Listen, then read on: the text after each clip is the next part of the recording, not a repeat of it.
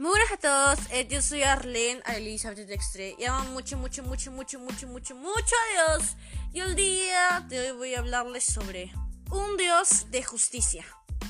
Pues eh, resulta que estaba pues haciendo mi devocional en Deuteronomio capítulo 21 y a pesar de ser muy noche, muy tarde o capaz muy mañana en el que tú estés escuchando este podcast, sea mañana, tarde o noche, Dios siempre tiene una palabra o algo que hablarnos. Siempre nos dice algo que nos va a servir en un futuro, en una hora o en un hoy, o algo que podemos sacar provecho de un antes. Siempre nos deja mensajes que aprender. De nuestro pasado aprendemos y lo aplicamos en el día a día.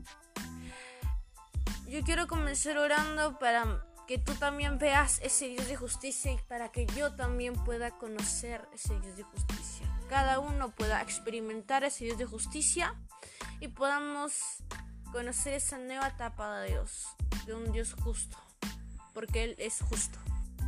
Amado Padre Celestial, hoy te pido que seas tu Espíritu Santo tocando nuestro corazón para experimentarte como un Dios justo, para conocer un Dios justo y si aún no hemos experimentado ese Dios de amor, también conocer al Dios justo y de amor. Experimentarte y no tener miedo porque sabemos que tú nos amas con mucho amor. Y experimentar también tu fe, experimentar ese potencial que podemos aplicar nosotros en nuestras vidas. Conocerte más íntimamente a un Dios de provisión, a un Dios de justicia, a un Dios que con Él todo lo podemos. Experimentarte día a día y conocer más de ti.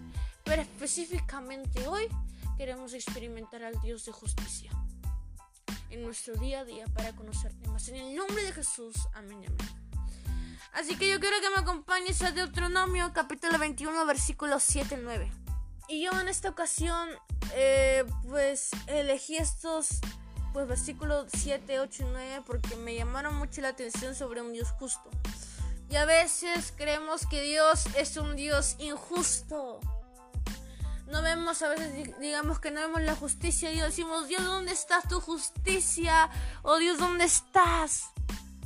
Pero Dios es un Dios justo. Yo quiero leerte estos versículos que podrás conocer a ese Dios justo. Pero también hay que experimentar a ese Dios justo. Puedes conocer de Dios, pero hay que conocer a Dios experimentándolo. Y dice así, y dirán, Dios nuestro, ha muerto un inocente en nuestro pueblo, no nos castigues por su muerte. No sabemos quién pudo haberlo matado, perdónanos, tú eres Dios de Israel. Tú nos dices libertad cuando éramos esclavos de Egipto. Si obedecen a Dios y hacen todo esto, Dios no los culpará de nada. Moisés le estaba diciendo a su, al pueblo que estaba dirigiendo para llegar a la tierra prometida que cuando encuentren un cuerpo y no sepan quién lo haya matado, no sepan en verdad quién haya sido, pues tienen que hacer un tipo de de reunir a sacerdotes y a la, a la ciudad más cercana y agarrar un ternero, un animal y pues hacer un tipo de ritual en el cual pues Dios no los culpe de esa muerte. Porque Dios busca justicia cuando hay un inocente. Y cuando Dios busca justicia, castiga en el pueblo o en el lugar donde murió esa persona. Y creo que los demás sabían que que no querían tener maldiciones en ese lugar, no querían entablar una maldición en ese pueblo donde había muerto la persona y no querían cargar con la justicia de Dios, que era una justicia que, que va a traer consigo castigo. Y Dios es experto en hacer justicia al inocente. Dios sabe cómo hacer justicia. Y el pueblo de Israel temía por la justicia de Dios, porque ya lo había experimentado con sus antepasados, con sus padres. Porque la primera generación estaba en el desierto no llegó a la tierra prometida. Porque Dios fue una persona que hizo justicia. No merecían llegar a esa tierra prometida. Ellos también vieron lo, justo que era en la tierra de Egipto, las siete plagas que dio al pueblo de Egipto. Es lo que repetían, Dios nuestro ha muerto un inocente en nuestro pueblo. No nos castigues por su muerte.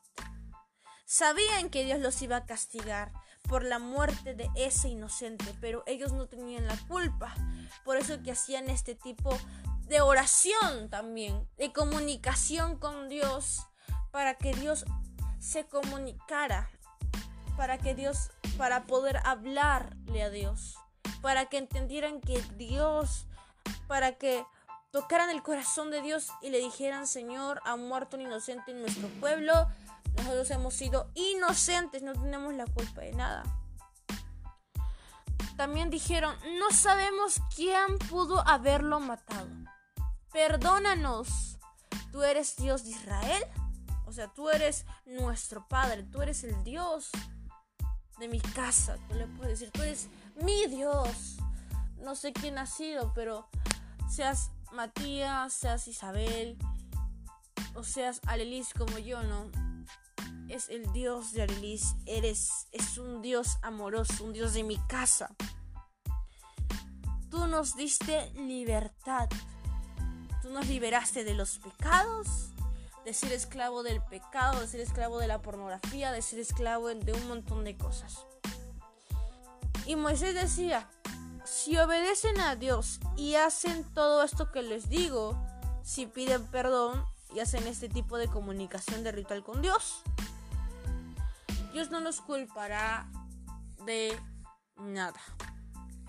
Porque Dios vio el esfuerzo que hicieron, porque Dios vio que ustedes no fueron y porque Dios vio que quisieron limpiar el lugar donde había muerto un inocente. Y aun cuando podemos ver que Dios es un Dios justo, Dios es un Dios que te va a dar justicia, un Dios que en verdad ve cómo somos a veces inocentes o a veces somos culpables.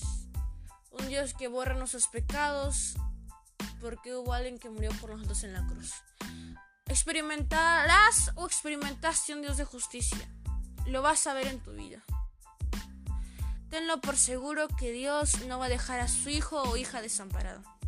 Así que yo quiero terminar con una oración que dice, Amado Padre Celestial, yo te pido experimentar tu justicia, sentirte más en mí, conocerte más, amarte con pasión y experimentarte en cada una de las etapas, conocerte más, experimentarte y conocer más a Dios.